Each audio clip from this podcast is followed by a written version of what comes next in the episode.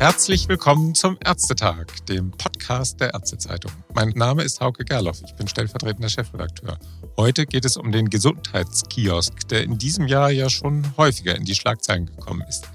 Zuletzt durch die Gesetzespläne aus dem Gesundheitsministerium, gefolgt von dem Ausstieg der Ersatzkassen aus dem Prototyp der Gesundheitskioske in Hamburg-Bildstedt-Horn, der ja Ende September ein echter Paukenschlag zur Begleitung des Gesetzesprojekts war.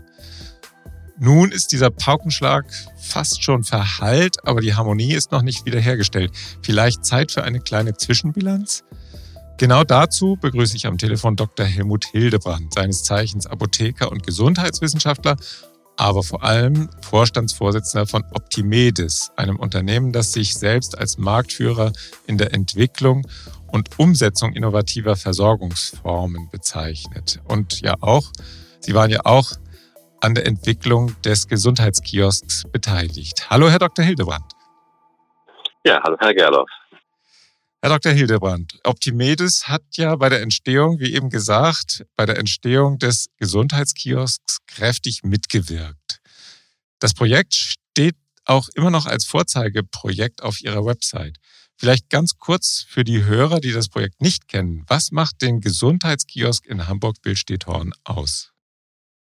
Ja, gern. Wir haben ja, ich glaube, 2012 damit gestartet, diesen Gedanken zu entwickeln.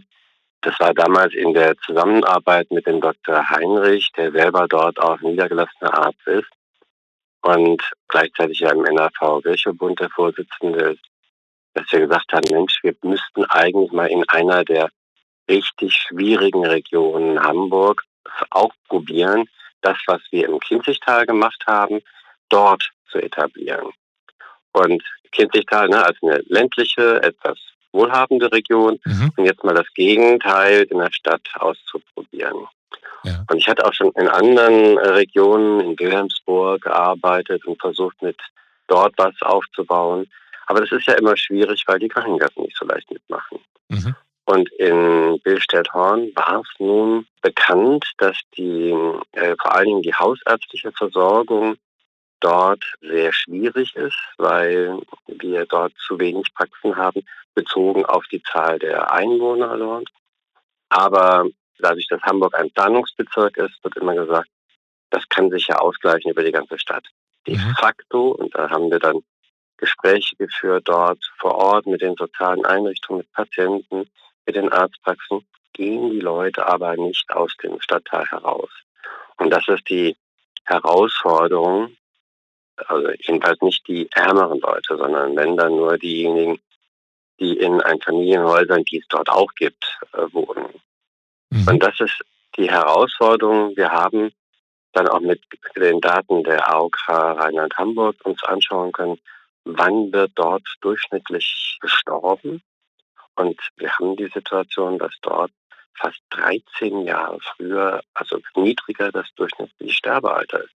Mhm. Jetzt glaube ich 76 Jahre in Wochenbüttel und anderen äh, wohlhabenderen Regionen von Hamburg, Blankenese und so.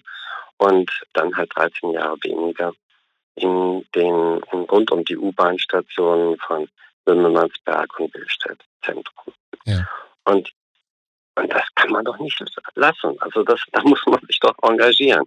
Und das war die Herausforderung damals, dass wir gesagt haben, was kann man denn dafür machen? Und wir haben dann dort ein Netz aufgebaut mit Niedergelassenen dort vor Ort. Wir haben das Netz erweitert um die Pflegeheime, um die ambulanten Pflegedienste, um all das, was um die Volkshochschule, um die Kindergärten und so weiter, was dort an sozialer Infrastruktur existiert. Da gibt es ja durchaus eine ganze Menge, aber die haben bisher immer keine Beziehung gehabt zum Thema Gesundheit. Ja. Und das war auch immer das Schwierige für die. Wen könnten sie denn ansprechen? Sie konnten einzelne Praxen ansprechen, aber sie haben auf so einer mittleren Ebene niemanden, der sich als verantwortlich für die Versorgung da anbietet. Und das war dann unser Ziel. Wir bauen eine Infrastruktur auf, die verantwortlich sich empfindet für die Versorgungsverbesserung in der Region und die dann mit all den Partnern zusammenarbeitet, die dort sowieso schon äh, arbeiten, mit dem ÖGD und so weiter. Mhm. Und eins der Module dafür, wie können wir denn das dann auch praktisch für die Bevölkerung machen und für die Niedergelassenen, war der Gesundheitskiosk. Also wir haben zwei Sachen dort. Wir haben einerseits diese Infrastruktur für die Vernetzung und für das Management, für die Terminierung von Veranstaltungen, all das. Mhm. Und das zweite dann den Kiosk, der auch die Patienten direkt ansprechen kann und den wir dann einen Standort gesucht haben, direkt am Hauptmarktplatz von Billstedt und einen zweiten in Müngersberg in einer der Standorte dort, sodass wir Möglichkeit hatten, dann von den Ärzten Patienten geschickt zu bekommen, auch von den Pflegehahn und anderen, und umgekehrt aber auch Patienten, die also auf der Straße sozusagen vorbeikommen und ein Problem erkennen und haben, dann dort ansprechen zu können und dort Beratung und Hilfestellung geben zu können. Mhm. Und das Ganze ja auch dann mehrsprachig, nicht? Also für die Leute, die nicht so gut genau. Deutsch sprechen können, dass da dann die Schwelle etwas niedriger gelegt wird. Ja.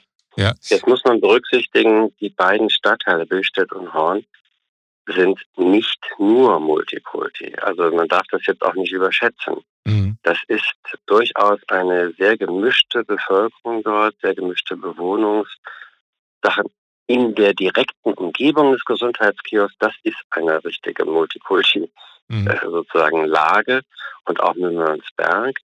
Aber ansonsten hat man durchaus da eine breite Geschichte und deshalb war auch unser Ansatz immer der, dass wir nicht nur über den Kiosk rausgingen, sondern auch über die ganzen anderen Partner.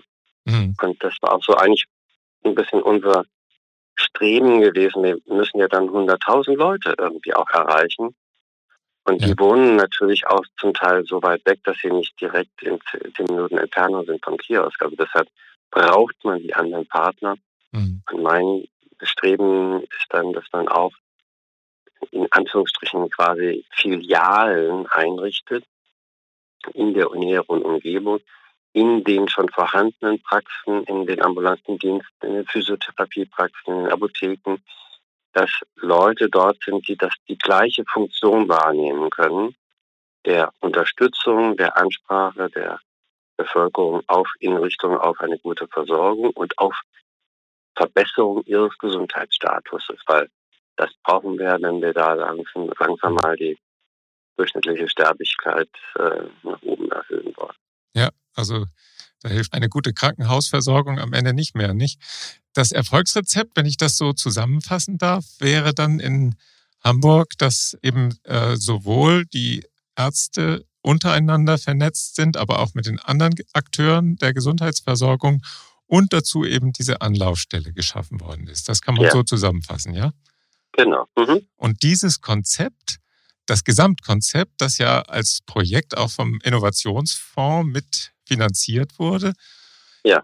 das ist ja schließlich dann vom gemeinsamen Bundesausschuss zur Übernahme in die Regelversorgung empfohlen worden. Kann man das eigentlich so platt sagen?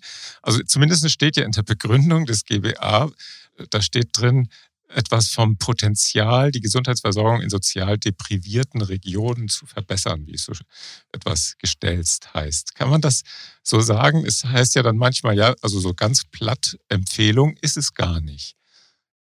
Wie sehen Sie da den Beschluss?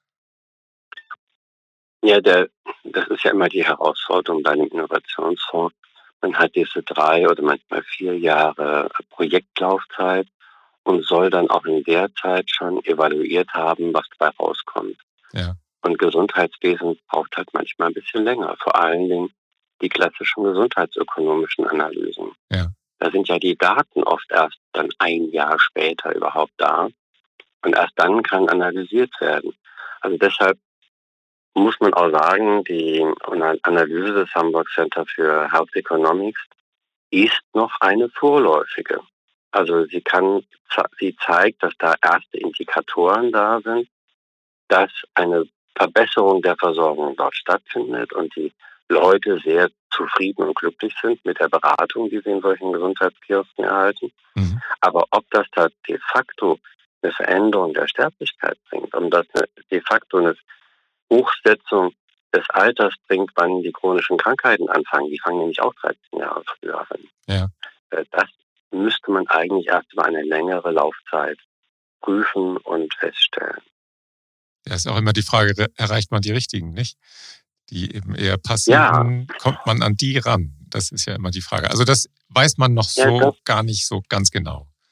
Naja, da denke ich, ist das Gesundheitswesen auch ein bisschen hinter der Zeit. Also gerade im äh, Bereich der Sozialarbeit gibt es da wirklich gute Erfahrungen. Wie erreicht man die sozial Benachteiligten und wie holt man die mit ab und wie kann man auch deren eigene Aktivität mit dafür nutzen, in solche Richtungen sich weiterzuentwickeln. Mhm. Also ich war jetzt gerade vorletzte Woche da in New York, wo wir da in Harlem uns angeschaut haben, wie dort die Gesundheitseinrichtungen inzwischen mit den Community Organizations zusammenarbeiten und in die Communities die Themen mit hineinbringen. Und das funktioniert. Da gibt es viele, viele, viele Erfahrungen weltweit. Und irgendwie nur unsere Krankenkassen, ich glaube, sie kommen, werden ja noch auf die Ersatzkassen kommen, mhm. sind da noch ein bisschen, ja, sag mal, unerfahren, wie man die erreicht. Die haben bisher halt mit ihren wettbewerblichen Anstrengungen im Bereich der Prävention ja auch eigentlich immer sozusagen Spezialziele verfolgt, die nicht gerade diejenigen hereingeholt haben, denen es besonders schlecht ging, sondern eher diejenigen, die besonders günstige Beitragszahler sind. Mhm. Gut, nun hat ja das Bundesgesundheitsministerium Pläne zur Etablierung von deutschlandweit 1000 Gesundheitskiosken vorgelegt. Einer pro 80.000 Einwohner heißt es dann so schön, wobei es geht ja eigentlich um, um bestimmte Fokuspunkte, nicht? Wenn Sie nun diese Pläne mit dem real existierenden Gesundheitskiosk in Hamburg Bildstedt-Horn vergleichen, worin unterscheiden sich diese Konzepte und ist Karl Lauterbach mit seinem erklärten Lieblingsprojekt da auf dem richtigen Weg? Also ich glaube, da ist ein gewisses kommunikatives Problem entstanden. Als ich im Ministerium mit den Kollegen dort gesprochen habe über die Pläne für den Gesundheitskioske, hieß das noch etwas anders und ich glaube, das ist auch sehr viel vernünftiger. Da war nur der Gedanke gekommen, wir müssen irgendwie eine Begrenzung machen der Zahl der Gesundheitskioske. Und da war dann von uns auch mitempfohlen worden, durchaus so eine Größenordnung sehen von 80.000 Einwohnern. Aber das hieß ja nicht, dass da unbedingt jede 80.000 Einwohner Einheit in Deutschland einen Kiosk brauchen würde. Ja, um Himmels Willen. Und deshalb ist das, glaube ich, alles so ein bisschen kommunikativ schlecht gelaufen. Das Ministerium hat ja manchmal da schon nicht so ganz glücklich agiert. Und ich glaube, das ist auch da äh, ein kleiner Fehler gewesen. Sie wollten natürlich nicht sagen, äh, dass das in den ländlichen Regionen nicht gemacht werden dürfte. Dann hätten sie ja andere Probleme gleich bekommen. Deshalb ist das so gelaufen, wie es jetzt passiert ist. Also mit dieser Zahl 80.000, dann hätte man halt theoretisch 1000 Einheiten in Deutschland, weil wir halt etwas über 80 Millionen Einwohner haben.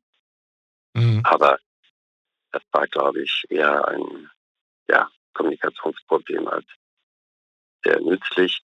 Es geht ja wirklich darum, das dort zu machen, wo es auch gebraucht wird. Und das wäre natürlich nicht in Blankenese als Beispiel, ja. sondern halt in diesen äh, schwierigen und äh, sozial eher äh, schwächeren Regionen.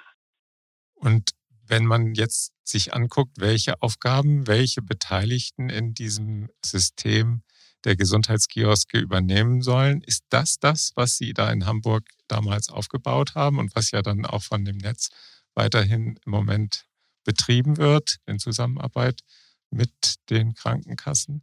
Oder ist es was anderes? Ich glaube, das ist schon im Prinzip das, was wir dort aufgebaut haben und gemacht haben, also mit der Vernetzung in den Stadtteil hinein. Aber es ist bisher noch ohne eine, ja, wie soll ich sagen, eine eindeutige Ergebnisorientierung. Ja. Es bleibt erstmal ein sozialpolitisch zusätzliches Instrument sozial- und gesundheitspolitisch zusätzliches Instrument und noch nicht verbunden mit einer Ergebnisorientierung. In dem Innovationsfondsprojekt, da hatten wir diese Ergebnisorientierung mit drin, weil wir einen Vertrag als Teil des Antrags damals formuliert haben, den wir damals mit der AOK Nord äh, in Hamburg gemacht haben, der für die Zeit nach einer Anschubfinanzierung aus dem Innovationsfonds dann eine ergebnisabhängige Vergütung für diese Initiative vorgesehen hat. Mhm. Und das, glaube ich, wäre auch das Gute, wenn man das wieder hineinbekommen würde und für auch wieder hier nach einer Zeit von Anschubfinanzierung als Orientierungsmaßstab hat. Wir müssen mit solchen Kiosken natürlich tatsächlich auch die Verbesserung organisieren.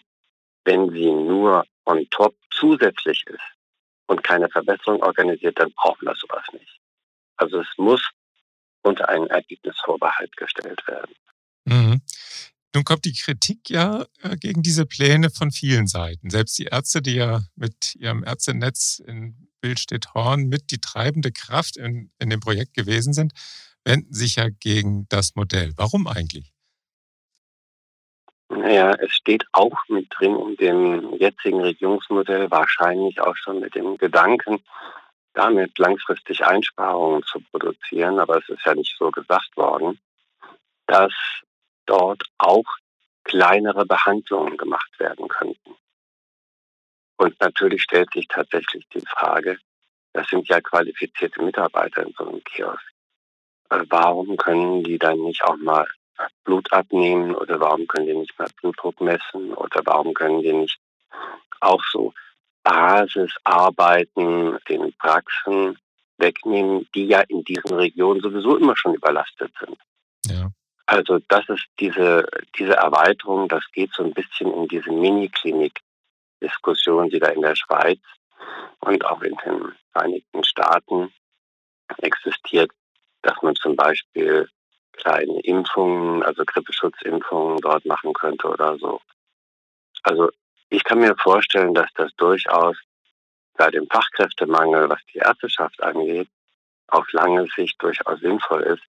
Ob das so klug ist, das jetzt schon damit zu vermengen, äh, das kann man bezweifeln. Hm, zumal die Ärzte ja auch ein bisschen Angst haben, tausend solche Einrichtungen, das sind dann 70.000, sagen wir mal, Mitarbeiter möglicherweise, je nachdem, jetzt mal über den Daumen. Und wenn sowieso die MFA knapp sind dann, und andere Pflegekräfte, dann äh, ist das ja nichts, was den Arbeitsmarkt entlastet, nicht? Mm, ja, aber da würde ich auch ein bisschen mehr Optimismus äh, mir wünschen, weil das natürlich durchaus interessante Arbeitsplätze sind, auch für diejenigen, die nach der Elternzeit wieder in den Beruf zurückkommen wollten. Und das sind ja dann lebenserfahrene Menschen, die vielleicht auch nicht, ähm, sagen wir mal, nur in Anführungsstrichen in der Hektik einer Theke in der Arztpraxis arbeiten wollen, mhm. sondern die durchaus mehr bieten können und in einem solchen Kiosk dann auch die Möglichkeit haben, mehr zu bieten und damit auch ein Interesse haben, wieder in den Beruf zurückzukommen. Ah, okay. Also wir haben so viel Nachfrage gehabt für die Stellen sowohl dort wie auch in Nordhessen. Da machen wir es ja ein bisschen anders. Da haben wir Gesundheitslotsen, nennen wir das, in den Praxen, und zwar auch wieder Arztpraxen wie Therapiepraxen, wie ambulante Dienste, wie Apotheken, die dort genau solche Beratungen machen. Und es ist massenhaft Nachfrage. Mhm. Also das wäre nicht unbedingt das Problem. Es könnte sogar sein, dass dadurch manche Leute wieder fürs Gesundheitswesen reaktiviert werden, meinen Sie? Ja, mhm. das wird ja, auch, wird ja auch interessant dadurch wieder. Ja. Also man muss ja auch über Job Enrichment nachdenken. Das ist ja. ein altes Konzept in der Industrie, ja. dass man verschiedene Qualifizierungsmöglichkeiten macht. Mit den NEPAs ist ja schon so eine Stufe gemacht worden oder den unterschiedlichen Veras etc. Ja. Aber ähm, ich glaube, da kann man durchaus noch weiter, weiter vorangehen. Mhm. Über die Ersatzkassen haben Sie ja eben schon kurz geredet, den Querschutz. Äh, jetzt wollen wir äh, auf den Querschuss der Ersatzkassen, die ja. in Hamburg ja aussteigen wollen, reden. Das war ja schon ein Paukenschlag. Äh, denn jetzt ist, sind die Gesetzespläne da, die Kassen sollen irgendwie drei Viertel oder so der, der Kosten tragen für die 1000 Gesundheitskioske. Und noch bevor das ins Gesetzgebungsverfahren so richtig reingeht, also ins Parlament, steigen die Ersatzkassen bei dem Vorzeigeprojekt aus. Und zwar das Argument, sie seien nicht für die Daseinsvorsorge zuständig. Das kommt ja relativ spät als Gegenargument. Immerhin läuft das Projekt in Bild steht Horn ja schon ein bisschen. Sie haben dazu ja auch was sogar rausgegeben als Optimedes, eine Stellungnahme. Wie sehen Sie diesen Querschuss? Was steckt da für eine Idee dahinter? Ja, also man muss dazu sagen, dass die Ersatzkassen sich schon die ganze Zeit schwer getan hatten und auch, äh, ja, es auch gewisse Zerwürfnisse gab zwischen der jetzigen Geschäftsführung des Kiosks und dem Dr. Heinrich äh, als Sprecher der Ärzteschaft und den Ersatzkassen. Und man sich da einfach über Monate lang halt nicht besonders einig wurde. Äh, einerseits haben die Ersatzkassen das Problem mit der restriktiven Aufsicht und da müsste der Gesetzgeber dringend mal dran. Das ist wirklich versäumt worden, schon unter, unter Gröhe, schon unter Spahn erst recht. Und dann müsste es jetzt halt Lauterbach anpacken. Zum anderen gibt es aber auch, glaube ich, ja, gewisse persönliche Zerwürfnisse. Mhm. Und das, glaube ich, kulminierte da jetzt. Inwiefern das Ganze sich auch damit verbindet, dass die Ersatzkassen sich politisch da jetzt ein bisschen vorwagen, kann ich schlecht beurteilen. Also ich würde, hätte ihm das nicht so geraten, sich so, so zu verhalten. ich glaube, da ist die Nachhaltigkeit von Professor Lauterbach als Gesundheitsminister etwas unterschätzt worden. Ich glaube, da ist angenommen worden, dass er nicht mehr lange äh, Gesundheitsminister wäre und das halte ich angesichts der Situation der Ampel nicht für wahrscheinlich, dass das kurzfristig sich ändert. Also mhm. vielleicht war das auch so ein bisschen ein politischer Vorstoß. Ich weiß es nicht genau. Ach, Sie meinen, das hatte dann vielleicht noch andere Gründe, okay. Naja, also ich meine, die Krankenkassen, die Ersatzkassen machen schon ein komisches Argument auf. Also Daseinsvorsorge, klar, ist nicht ihre Aufgabe, aber der Paragraph 1 des Sozialgesetzbuchs 5 regelt sehr klar, dass sie auch für die Unterstützung in Gesundheitsfragen zuständig sind, dass sie auch zuständig sind dafür, die Leute in ihrer Gesundheitskompetenz zu unterstützen und in ihrer Gesundhaltung zu unterstützen. Und was ist denn das anderes, was da im Kiosk gemacht wird? Mhm. Also die Krankenkassen, die Ersatzkassen gehen da ein bisschen auf ein komisches Gleis.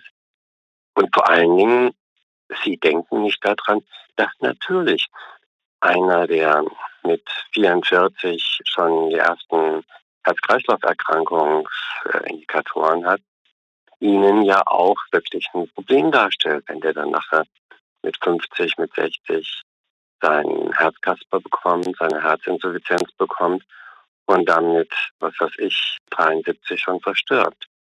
Das ist doch, die müssen sich doch darum Gedanken machen. Mhm. Und irgendwie scheinen sie sich da relativ wenig drum zu kümmern. Das finde ich merkwürdig. Mhm. Ist das ein Trend, dass Krankenkassen aus solchen regionalen Projekten aussteigen oder nachverhandeln worden, wollen?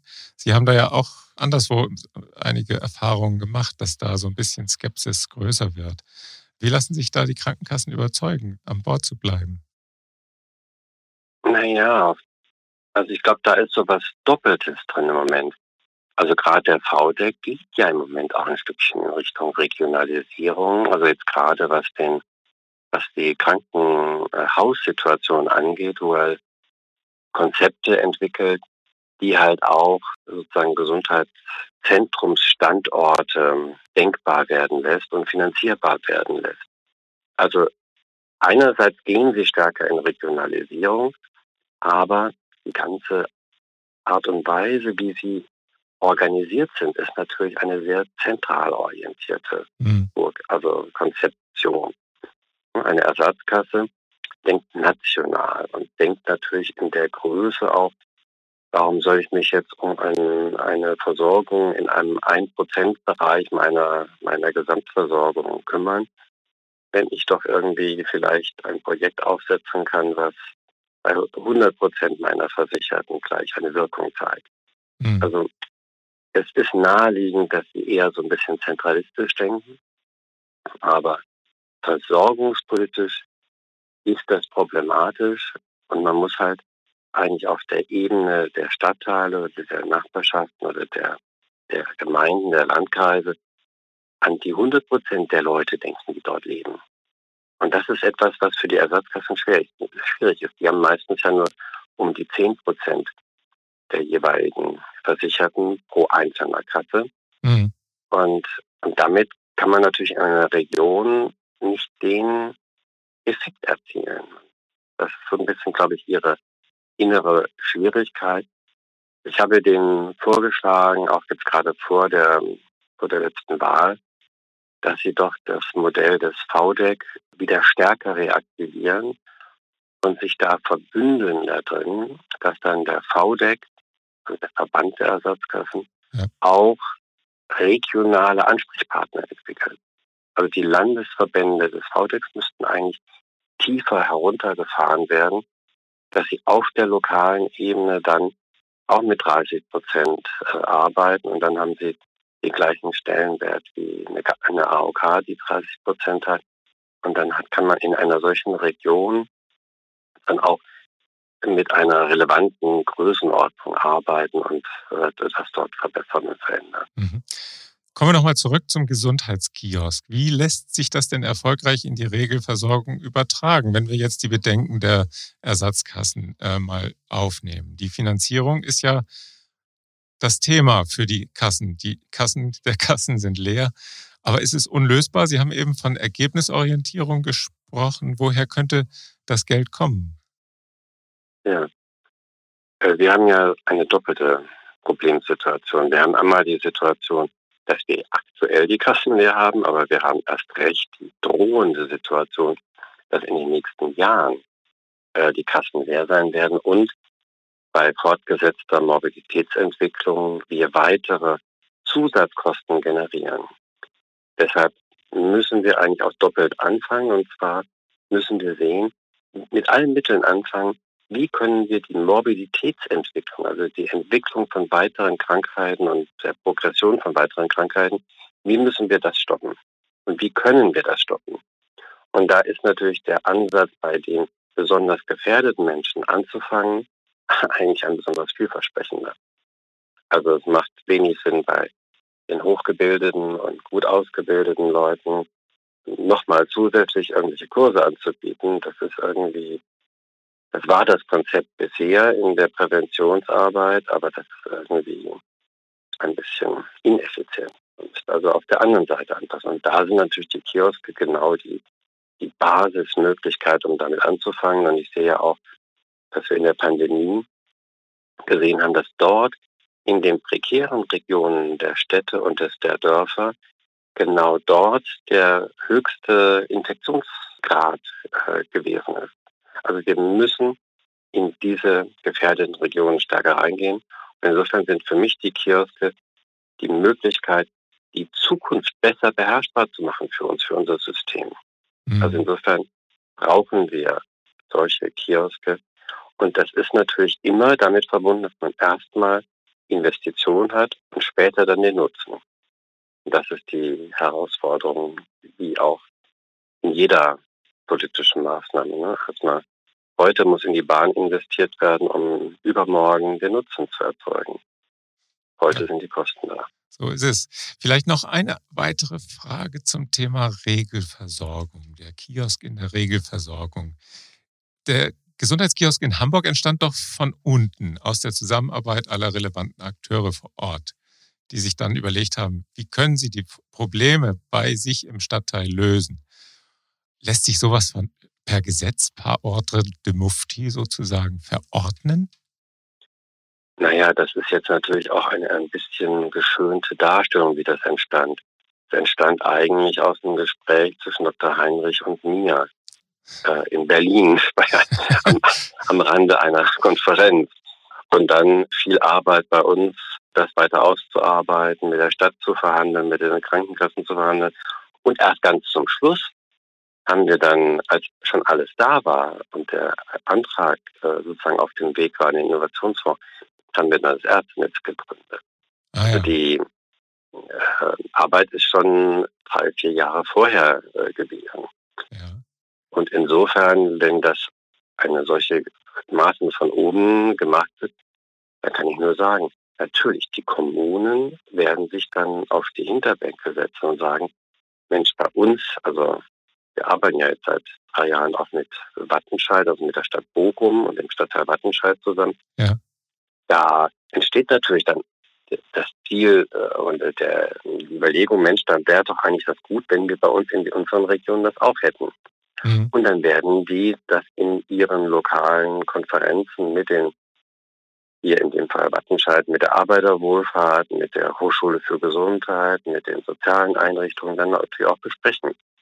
Und wenn dann eine Finanzierungswahrscheinlichkeit da ist, dann werden sich schon Organisationen bilden oder zusammenfinden.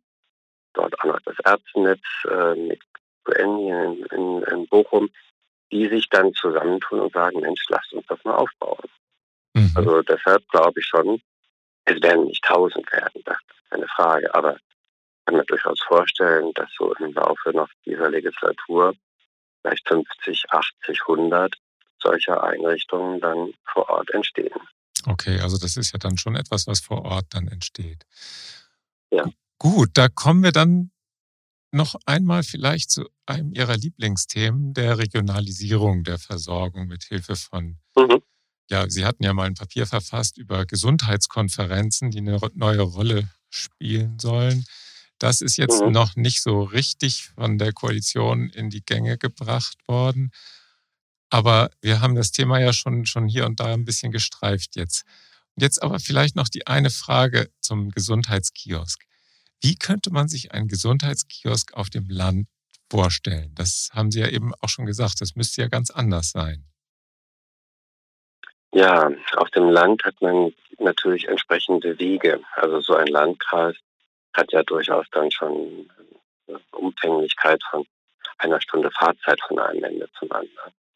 Und insofern, und manchmal hat man vielleicht in der Kreisstadt so ein gewisses Zentrum, wo die Leute auch hinkommen, aber oft verteilt sich das sehr und es werden dann doch äh, mehrere Orte, mehrere etwas gleich große Orte in einem Landkreis und die Leute sind nicht so wild darauf, untereinander groß rumzufahren. Deshalb sagen wir, wir brauchen eigentlich in diesen Landkreisen, und das machen wir ja da in Nordhessen, eher Anlaufpunkte in den schon bestehenden Einrichtungen, damit es auch nicht so teuer wird. Also das sind ja dort Mitarbeiter, die auch qualifiziert sind, die schon Ahnung haben, die schon vielleicht auch Ideen haben, was sie den Patienten eigentlich anders anbieten könnten als jetzt nur ein Arzneimittel, die Apotheke jetzt als Beispiel zu nehmen.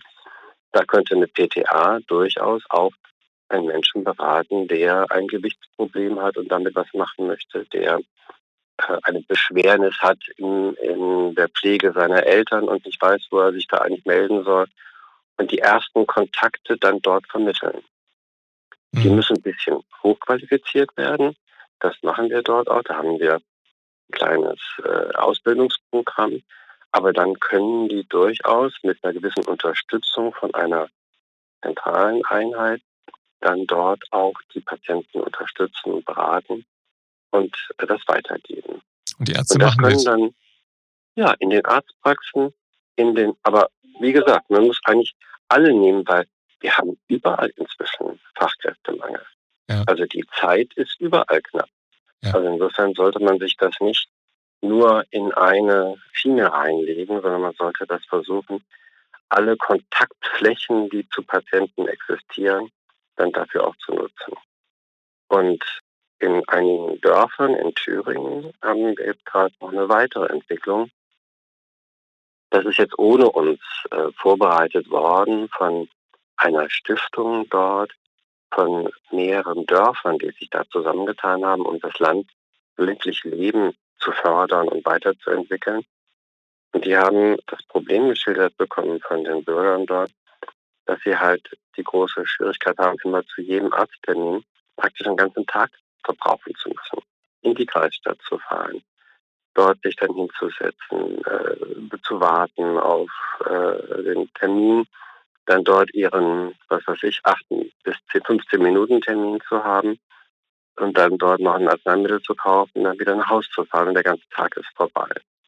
Mhm. Und die haben an, also auch zur Belebung des Dorfes insgesamt, dort an den Omnibusstationen in den Dörfern, wo ja der Bus auch meistens dann nur zur Schulbeförderung fährt und ab und zu nochmal, dort einen Kiosk hingestellt, also einen echten Kiosk und mit pfiffigen Architekten von der internationalen Bauausstellung in Erfurt und bauen die jetzt gerade auf. Die ersten sind schon vorbereitet. Die werden jetzt am Anfang November dann auch offiziell eingeweiht mit äh, Herrn Ramelow zusammen, dem Ministerpräsidenten von Thüringen. Und dort soll dann auch die Möglichkeit sein, dass Gemeindepflegekräfte äh, dort dann in Stützpunkt kommen. Und wir planen jetzt mit denen zusammen dass die dann auch zur Vermeidung dieser ganzen überflüssigen Transporte ein Gerät dort haben, sodass Vitaldaten der Patienten von dort übertragen werden können zu den kooperierenden Arztpraxen und den Kliniken in der Nachbarschaft, sodass man äh, vielleicht doch einen Teil dieser eigentlich überflüssigen Transportzeiten vermeiden kann. Mhm. Das wäre dann aber eine etwas äh, sozusagen andere Variante nochmal von Gesundheitskiosken, Vielleicht könnte sowas auch in einem Netzwerk dann wiederum dort vor Ort mit den Partnern äh, vom Gesundheitswesen und Sozialwesen, vielleicht könnte das ein Modell sein für den ländlichen Raum. Aber das wollen wir erstmal ausprobieren, mhm. bevor wir das da groß publizieren. Es gibt viele Baustellen im Gesundheitswesen. Ja. Herr Dr. Hildebrand, vielen Dank für diesen wie immer interessanten Austausch. Ob die Koalition dann am Ende auch noch die Regionalisierung wirklich angehen wird, über die Gesundheitskioske hinaus, werden wir sehen. Wird ja für Minister Lauterbach schwer genug, die Kioske jetzt durchzusetzen, so wie es aussieht. Aber es wird dann sicherlich auch mal wieder eine Gelegenheit geben, dass wir miteinander reden im Podcast. Es bleibt spannend. Alles Gute für Sie. Ja, ganz herzlichen Dank und ich bin da ganz optimistisch, dass das klappt. Danke. Tschüss. Jo, und auch vielen Dank fürs Zuhören. Bis zum nächsten Ärztetag. Tschüss.